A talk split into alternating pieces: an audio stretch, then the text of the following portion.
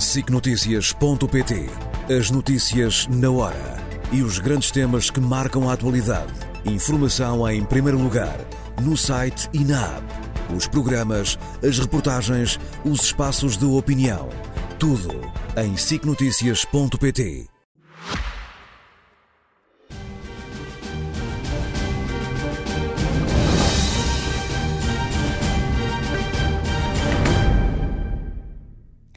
Rogério, boa tarde. Bem-vindo. Bom, comecemos Obrigado. a semana por analisar as várias catástrofes que têm, infelizmente, sido notícia. É verdade, tempo de catástrofes. Hum, eu gostaria de dizer que às vezes se confundem as catástrofes de origem natural com as catástrofes provocadas pelo homem. E às vezes podem coincidir. Aliás, as catástrofes provocadas pelo homem podem às vezes agravar já as circunstâncias negativas hum, da catástrofe natural. Uh, é o caso, de, infelizmente, da Líbia, de Lampedusa. Uh, repara que a Líbia é um país onde havia todas as condições para que as coisas corressem bem. É um país exportador. Uh, eh, que tem petróleo e que exporta petróleo, é um país que tem minérios, é um país que tem pouca população para o seu território, portanto não há uma grande pressão demográfica. É um país que passou por uh, um largo período de uh, instabilidade, mas que poderia ter sido acordado e poderia ter sido ultrapassado, não foi.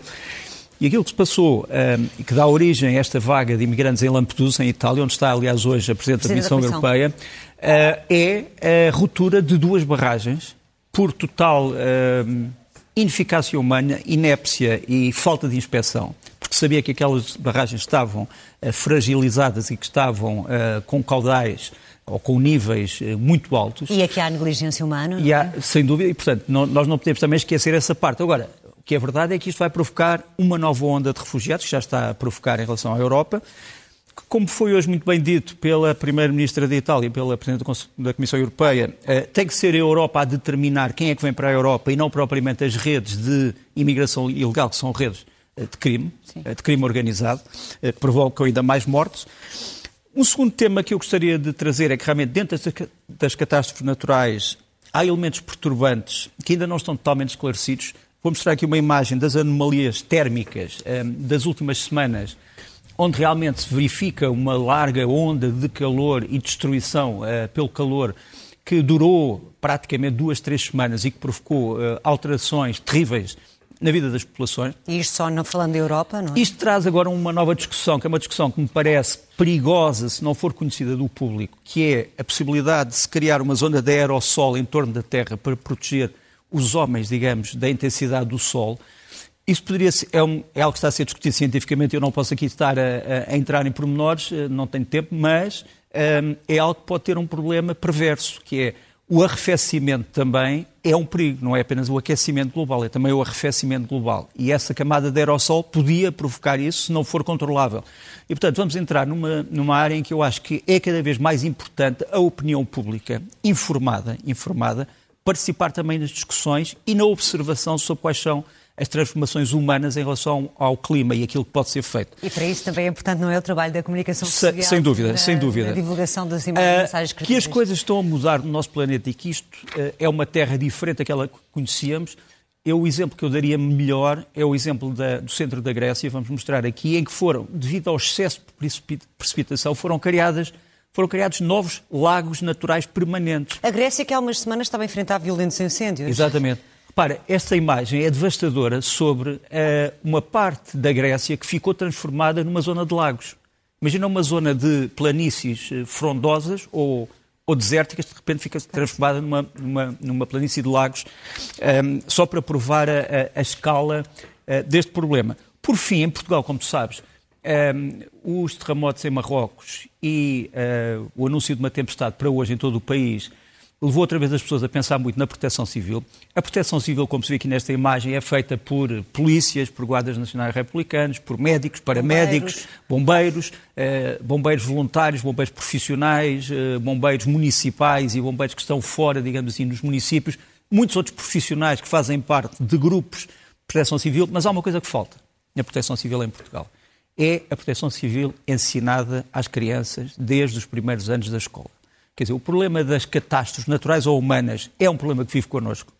E acho que as crianças devem ser educadas desde o princípio uh, da sua vida. Como devem uh, comportar-se, não é? Como se devem comportar, o que são os problemas maiores quais são as entidades que são responsáveis por, este, por, este, por esta tentativa de minorar as tais catástrofes e, portanto, é uma recomendação que eu faço, a introdução, eh, eu diria, talvez não da pré-primária, mas desde a primária, eh, de eh, noções elementares de proteção civil que, que acho que fariam bem a todos. Sem dúvida nenhuma, quanto mais cedo a mensagem chegar, melhor. E, e, vamos agora analisar a situação das empresas portuguesas em, em plena crise. É algo que me, que me tem preocupado bastante. Já estive para trazer este tema aqui várias vezes, porque é um tema que liga o nacional e o internacional, como vamos ver. Uh, não há, no fundo, economia portuguesa sem consumidores e sem produtores e sem transformadores. Uh, portanto, estamos a falar também, obviamente, de empresas.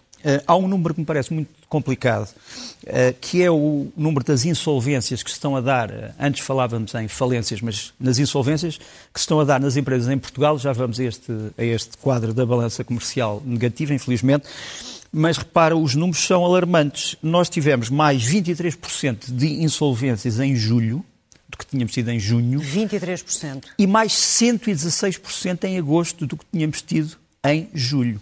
E tudo isto resulta, até agora, em 25% mais do que aconteceu em 2022.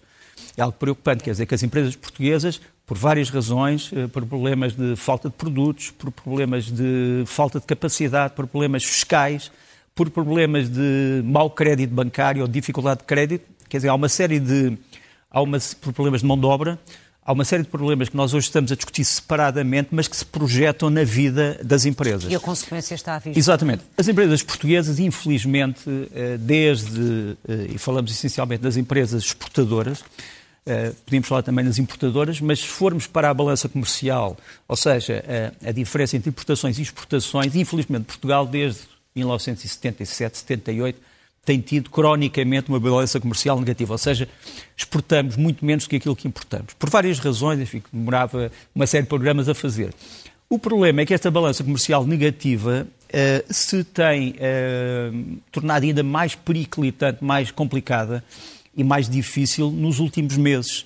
Quer dizer, apesar de nós estarmos a subir em relação, uh, por exemplo, agosto foi, foi melhor do que 2022, mas 22 2022 tinha sido muito mau, portanto, em agosto foi melhor do que em 2022, mas 22 Sim, tinha sido muito mau. É mau. E tudo isto é pior do que janeiro deste ano. Quer dizer, nós estamos piores hoje do que estávamos em janeiro deste ano.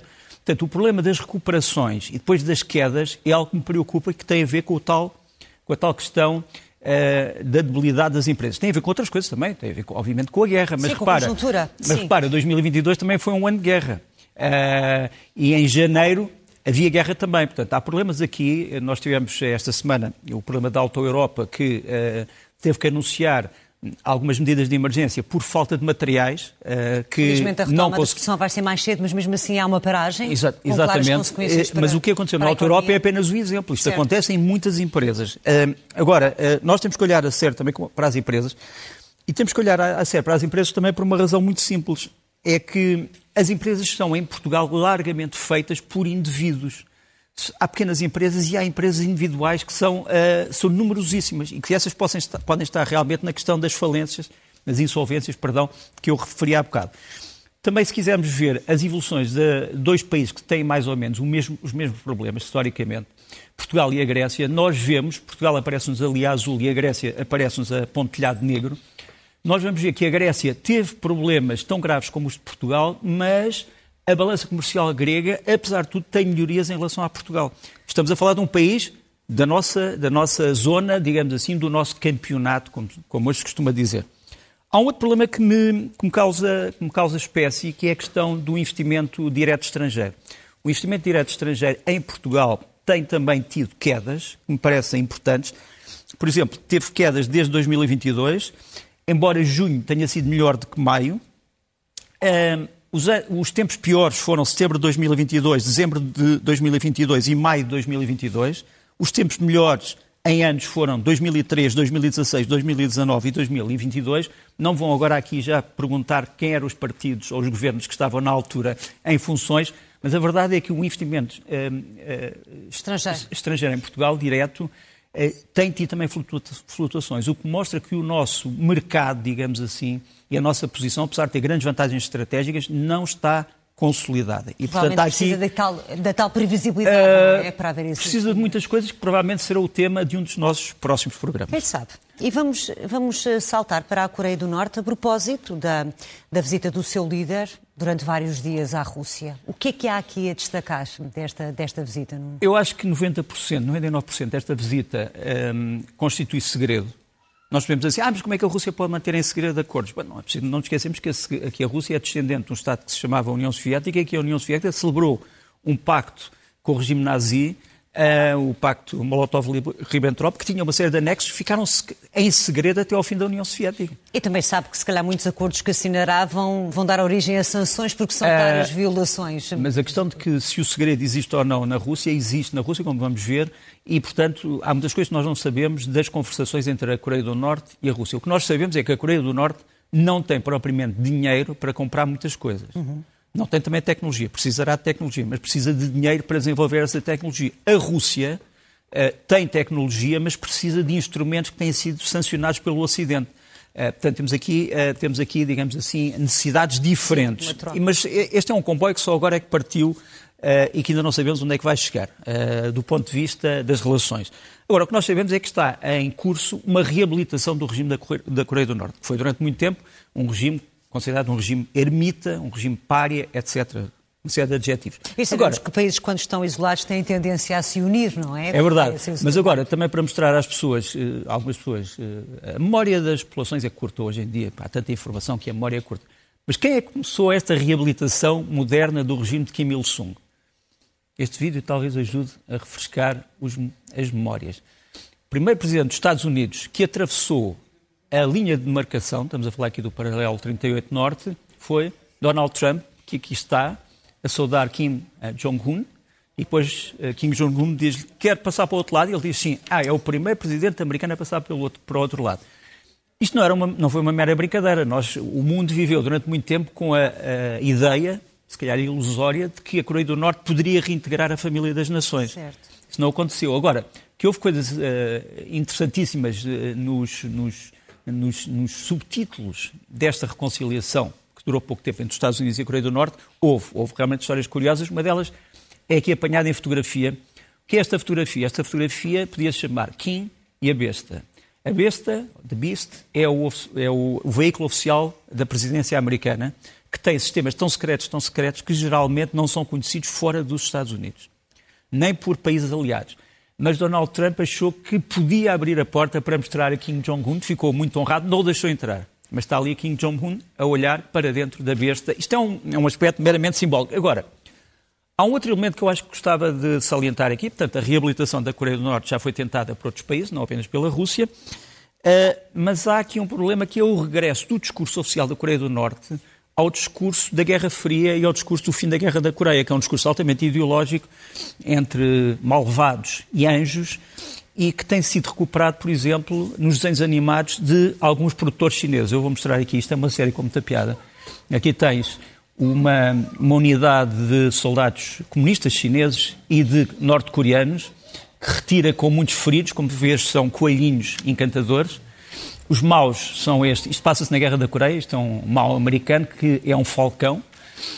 E uh, os uh, pobres norte-coreanos, os coelhinhos, são atacados violentamente. Uh, e esta, este, este desenho tornou-se muito popular também na Coreia do Norte, porque no fundo reaviva a ideia de que a Coreia do Norte é um país, se calhar, pouco livre ou nada livre, mas com uma razão.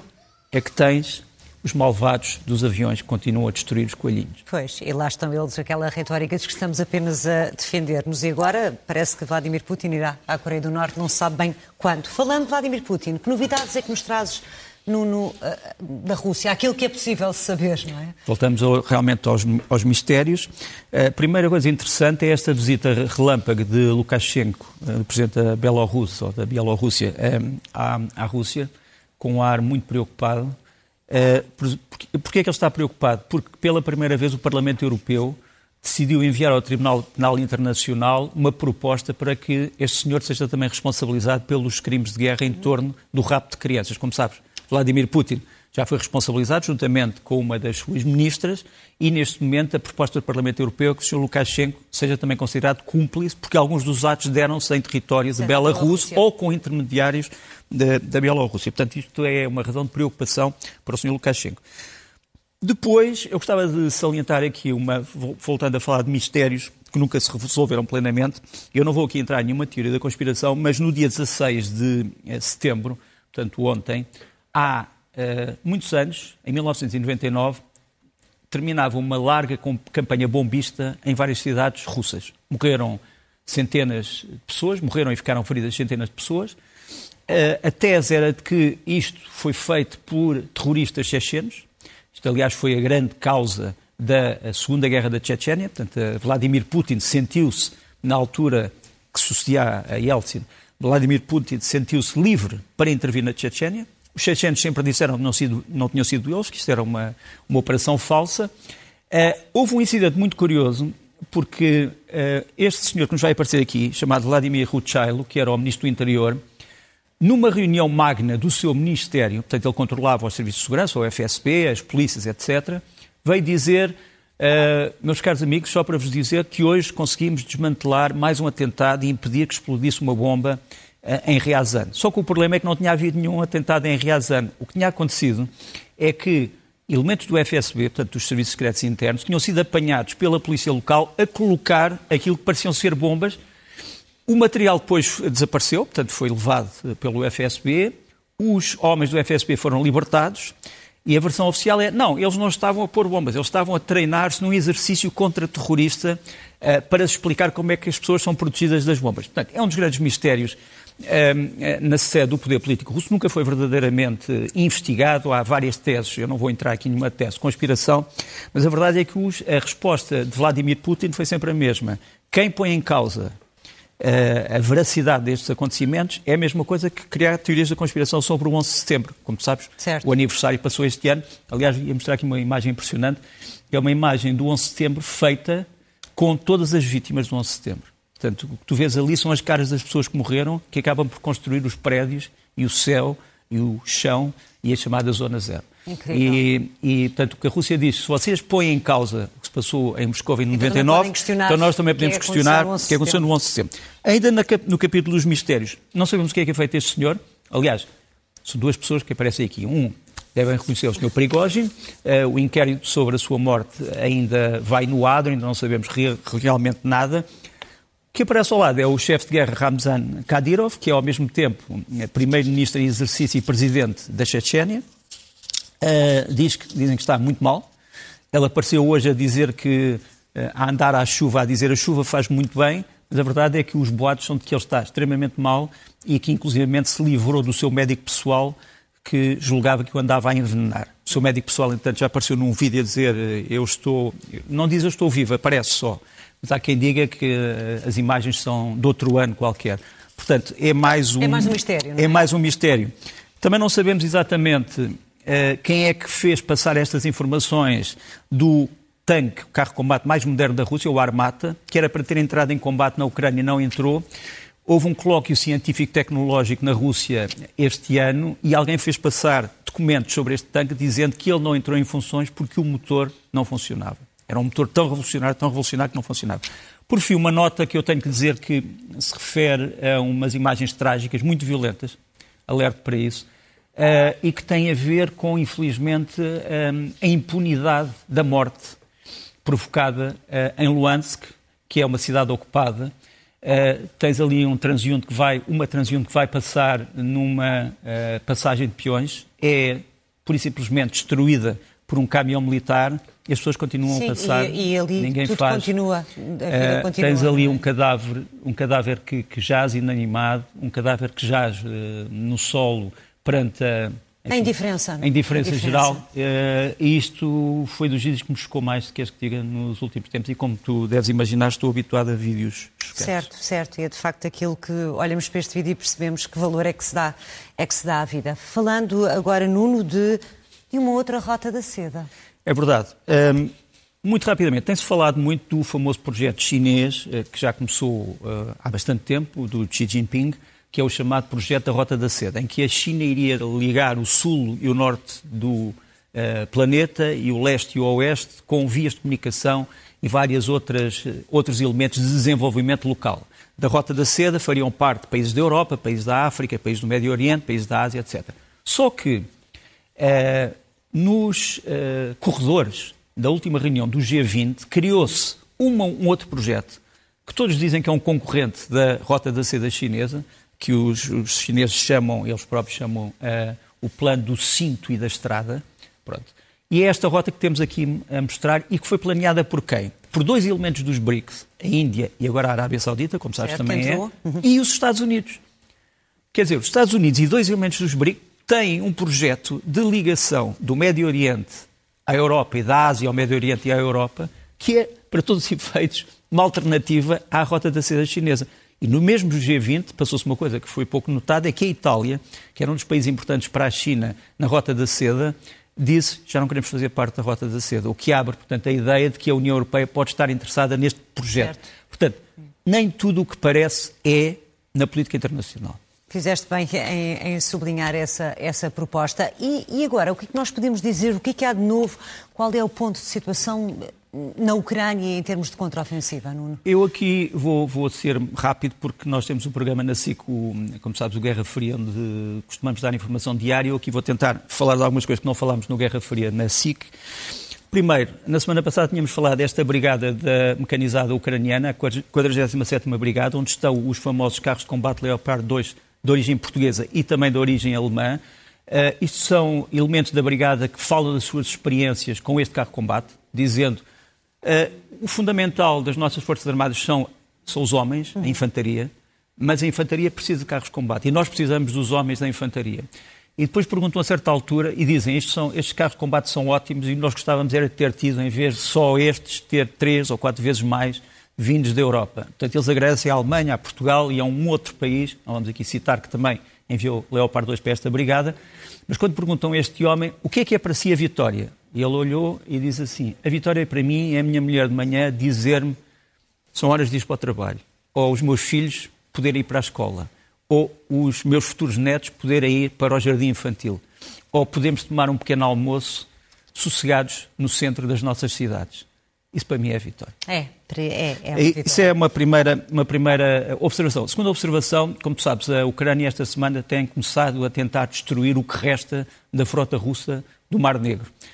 Tenta fazê-lo com mísseis, tenta fazê-lo com aviões, tenta fazê-lo com drones aéreos e falo também com este que tem sido a grande inovação tecnológica dos ucranianos, que são os drones marítimos. Uhum. E há uma plataforma muito interessante, podem consultar na internet, o iTele, que se baseia essencialmente em tentativa de recriar determinado tipo de dispositivos com inteligência artificial, que nos mostra, eh, é um vídeo muito longo, que nos mostra como é que os ucranianos fazem destes elementos que custam cerca de 250 mil dólares, instrumentos letais que podem destruir uh, navios que custam dezenas de milhões ou centenas de milhões. E, portanto, é esta guerra do pobre ucraniano contra o rico russo que também tem sido muito ignorada, mas que é muito importante para perceber porque é que isto dura há tanto tempo. Quer dizer, a Ucrânia, que era suposto ter sido destruída em poucas horas, resistiu. Resistiu. resistiu. Isso e é muito hoje importante. o secretário-geral da NATO volta a dizer que a, vai, a, guerra vai ainda ser muito Exato, mas eu, mais do que as palavras do secretário-geral da NATO ou dos americanos, é isso eu, eu, gosto de saber o que é que está a passar dentro da Ucrânia, porque a guerra é feita pelos ucranianos. Os instrumentos não são, são dados por outros, mas a guerra é feita pelos ucranianos. São eles Sim, que morrem, são eles que morrem, são eles que vivem. O, o, almirante que nos vai aparecer aqui é o almirante Vladimir Sokolov. Ele é considerado um dos melhores almirantes russos mas tem um problema. Ele é o comandante da frota do Mar Negro. E teve que tomar uma decisão, e a, decisão é de retirar de Sebastopol a maior parte dos navios que lá estavam, uh, porque há o perigo dos ucranianos fazerem um outro ataque devastador e destruírem o resto da sua frota. E, portanto, há navios que vão uh, para território russo, território uh, reconhecido internacionalmente, outros vão para o Mar de Azov, outros são colocados em fases de camuflagem e, e vão ficar parados, uh, mas há aqui um grave problema. Para responder a este problema, os russos hoje de manhã, uh, a partir da madrugada de hoje e hoje de manhã, começaram a atacar a Ucrânia outra vez como resposta com estes uh, aviões estratégicos, os Tu-95MS, portanto são bombardeiros que foram sendo modernizados ao longo das décadas, estão armados e foram lançados estes mísseis sobre uh, Odessa com os mísseis KH-101, agora no seu modelo KH-BD, são os mísseis mais modernos de cruzeiro que uh, a Rússia tem. Era suposto serem indetetáveis. E foram detectados pela Ucrânia? Era suposto serem indetetáveis e serem indestrutíveis. Eles têm cerca de 250 uh, quilos de explosivo cada um, alguns mais. A verdade é que foram não só detectados, mas que todos destruídos. E tens aqui uma imagem impressionante da conjugação de uma bateria Patriot ucraniana e de uma bateria do chamado sistema Iris-T, que é alemão, a interceptar verdadeiramente, aqui está a interseção, uh, de um desses mísseis indestrutíveis que afinal, que, que afinal, afinal foram destruídos. Mas só para te dizer que a Rússia ainda tem no seu arsenal muitas armas capazes de incinerar a Ucrânia. Mas pode ser uma coisa, a Ucrânia não vai deixar de ser incinerada sem luta. E isso é uma das principais coisas que tem que se saber. Tem-se falado aqui muito do que é que aconteceu dos avanços ucranianos numa zona ao pé de Bakhmut, uhum. uh, sobretudo a Andriivka, uh, que se perguntava se tinha sido ou não tinha sido conquistada pelos ucranianos. Aquilo é um monte de destroços, quer dizer, aquilo andou um dia uma aldeia com pessoas felizes e campos verdes, onde as crianças iam para os tais jardins infantis, hoje é um sítio de destroços. E este sítio de destroços tem uma história curiosa. Isto são imagens de um drone ucraniano que está a lançar uma mensagem para os homens da Rússia que ainda estão aqui, dizendo: Nós sabemos, vamos ouvir um bocadinho do, do, do som. Eu vou dizer o que é que eles estão a dizer. Fui deles dizer assim: Caros uh, amigos russos, sabemos onde é que vocês estão, já estão muito poucos de vós, os vossos comandantes morreram, uh, nós estamos a ver-vos, sabemos em que edifícios é que estão, melhor é renderem-se, nós não vos queremos matar e não vos queremos matar por uma coisa, queremos ter prisioneiros suficientes para poder trocar pelos nossos prisioneiros. Pronto. Isto é um vídeo real eh, de Andriivka, onde se mostra realmente o que é a guerra real eh, e como é que ela evolui. Sim. E... e os ucranianos dizem que há cerca de 50 mil russos que estão a proteger neste momento a zona de Bakhmut, e os ucranianos estão a insistir nesta zona para que estes 50 mil homens não possam ir para a zona de Zaporizhia ou outros sítios onde poderiam pôr em perigo a contraofensiva ucraniana, que territorialmente, como tu sabes, é muito complicado. É, é muito difícil. E, e, a verdade é que esta, esta guerra na Ucrânia acaba por trazer enormes desafios para, para a NATO, para a Aliança Atlântica. Sim. Uh, eu vou chamar isto onde para a NATO. Queria começar por mostrar-te aqui uh, a reunião da Ministra dos Negócios Estrangeiros da Alemanha e o, e o, o seu homólogo dos Estados Unidos, Anthony Blinken, uh, que foram, no fundo, dizer uma coisa importante foram dizer nós vamos continuar a dar armas à Ucrânia e saber se eles as usam na Rússia ou na Ucrânia não nos interessa. Nos interessa, nos interessa é que se forem para a defesa da Ucrânia, não interessa onde é que eles as usem. Portanto, a teoria agora é legítima defesa pode incluir o ataque a alvos estratégicos na Rússia, porque são esses alvos que, no fundo, mandam os ataques à Ucrânia. Acho que todas as pessoas percebem isso. Portanto, é uma primeira observação. Eh, uma segunda observação foi o ataque, e que confirma isto, foi o ataque a partir de território russo com mísseis S-300 eh, a Kharkiv, portanto, a segunda cidade ucraniana. Estes mísseis partem de território russo. E, portanto, como é que eu reajo a este ataque sem atacar território certo. russo? Esse é o problema.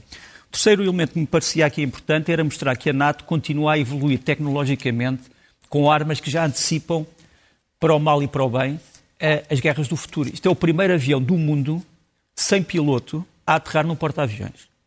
Uh, isto mostra que mais tarde ou mais cedo nós vamos ter o desenvolvimento desta tecnologia, ou seja, vamos ter uma guerra que já não é feita por homens. Certo. Uh, agora, saber as máquinas conseguirão suprir os defeitos dos homens, há uma coisa que não conseguem, é provavelmente imitar a humanidade dos homens. E esse é que é o grande problema. Mas este é, uma, é um problema que nos vai um, intrigar durante os próximos, os próximos tempos e, e isto é apenas um, uma introdução. Gostava também de dizer em relação à NATO que a NATO está neste momento a ajudar a Roménia, que é um membro da NATO, no Danúbio, porque como sabes o Danúbio tem sido atacado Eh, na Ucrânia. Não, não, não, era esta, não era esta imagem, é esta imagem, exatamente. Portanto, aqui tens o Danúbio, tens aqui barcos patrulhas uh, romenos. Os romenos já disseram se a Rússia continuar a atacar a Ucrânia com drones e se eles vierem parar o nosso território, nós vamos abater esses drones. Uh, sejam por intenção, ou seja, por falta de intenção, nós vamos defender-nos. Portanto, a Ucrânia... Nós Significa temos... que poderá ser um, um, conflito mais alargado, não é? Sem dúvida. Que, nós, que, nós, que nós falámos disto na semana passada. Quer dizer, a, a, Roménia queria construir só abrigos, mas percebeu que precisa de se defender. Não é apenas abrigar os civis, tem que se defender. As consequências disto são consequências que podem ser, obviamente, grandes para a NATO. Agora, a NATO tem sido também uma reunião de antigos inimigos e não se pode esquecer isto. É uma aliança militar que não, muitas pessoas achavam que já tinha morrido quando se deu esta invasão. Portanto, a Rússia, de certa forma, é a principal responsável pela ressurreição da NATO, pela sua invasão. Mas passaram esta semana também, hoje estou numa de efemérides, 340 anos, em que dois membros da NATO eram inimigos. A Polónia, aqui representada pelo rei João III Sobieski, e a Turquia, que estava à porta da o Império Otomano, na altura, que estava à porta de Viena. E foi uh, há 340 anos que esta carga dos chamados Hussars Alados, que é uma carga que foi a maior carga, carga militar da história, cerca de 18 mil homens, conseguiu afastar o perigo otomano sobre Viena. A Turquia e a Polónia hoje são grandes amigos, amigos, e são membros da NATO. Era uma última reflexão. Nós já temos muito pouco tempo, o que eu tinha a propor era o seguinte: um, vamos para os livros Sim. e depois passamos logo para as sugestões, Certo, está bem? ok, ok. Então, os filmes ficam, Os filmes para- ficam- ficam- porque ficam normalmente mais tempo em exibição. Exato. Quais é que são as propostas de leitura então que nos trazem? Olha, muito rapidamente, só para começar eh, por uma história breve das Coreias, chama-se Coreia, do Victor Chá e do Ramon eh, Pacheco Pardo, acaba de ser lançado. Depois eh, do Henrique Orsenat, A Terra Tem Sede, que é sobre as guerras da água. As guerras, não vem, a, vem mesmo a propósito, é guerras entre países por causa do curso dos rios, por causa do acesso à água. Eh, um livro muito interessante. Depois do Ben McIntyre, eh, a história dos, eh, das forças especiais mais conhecidas do mundo, que têm sido popularizados, os SIS britânicos, como é que eles nasceram na Segunda Guerra. SIS, Heróis Fora da Lei, com uma impecável tradução do Miguel Freitas da Costa. E, por fim, um episódio em que o mundo olhava para Portugal.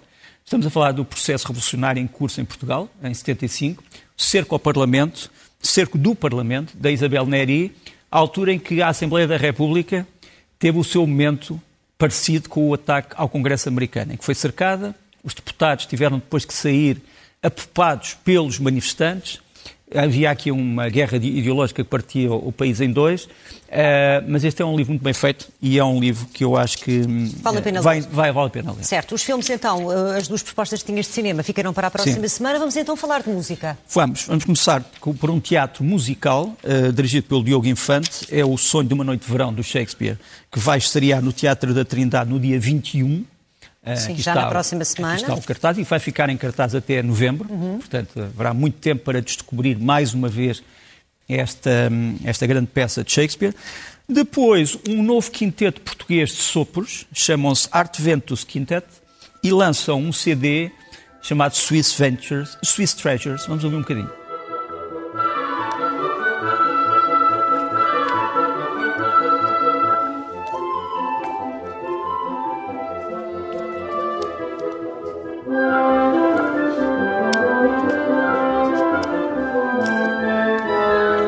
Não é todos os dias que tu tens um quinteto que, para além de ser impecável na, na- na execução, que recaptura a imaginação em torno dos sopros. Certo. Tens aqui oboés, eh, flautas transversais, fagotes. Ah, no fundo, é uma música feita em Portugal, excelentemente. Aqui trazem-nos alguns compositores suíços pouco conhecidos. Aliás, há pessoas que se calhar dizem compositores suíços. Não é uma contradição nos termos, não, não é. Há, houve grandes compositores suíços e há grandes compositores suíços que são aqui trazidos. Portanto, também aí há inventividade destes jovens músicos. Aqui está a capa do eh, Art Ventus Quintet. E é sempre bom também Swiss falar Treasure. de compositores que sejam desconhecidos, Exatamente. também, que têm sempre talento. também. Depois, estes senhores já andam, como se costuma dizer, na estrada há muito tempo. São talvez um dos mais conhecidos grupos de jazz portugueses, os Locomotive do Carlos Barreto, com dois T's, contrabaixista. Fazem 25 anos e lançam um CD chamado 25. Eu mostro aqui um bocadinho.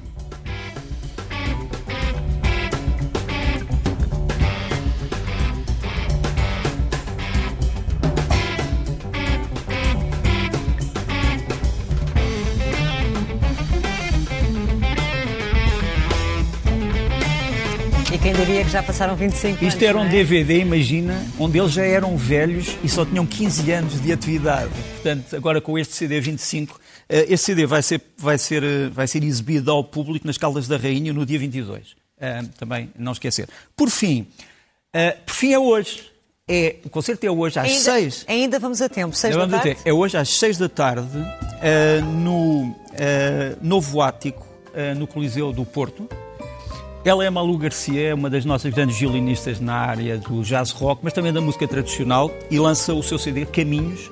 Vamos ouvir um bocadinho, um cruzamento entre a guitarra portuguesa e outros tipos de dialetos musicais e Malu Garcia, obviamente, grande violinista.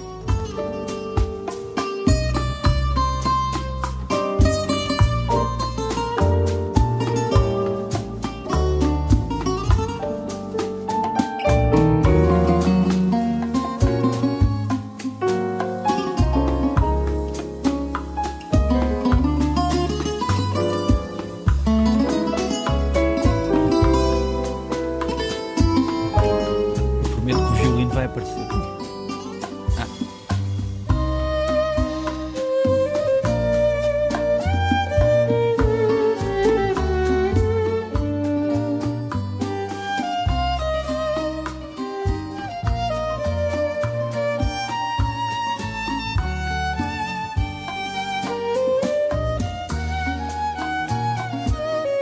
Pronto. E é aqui uma bonita conjugação entre os toques do clássico. Peço desculpa pelos filmes, música, mas virão aí os filmes para a semana.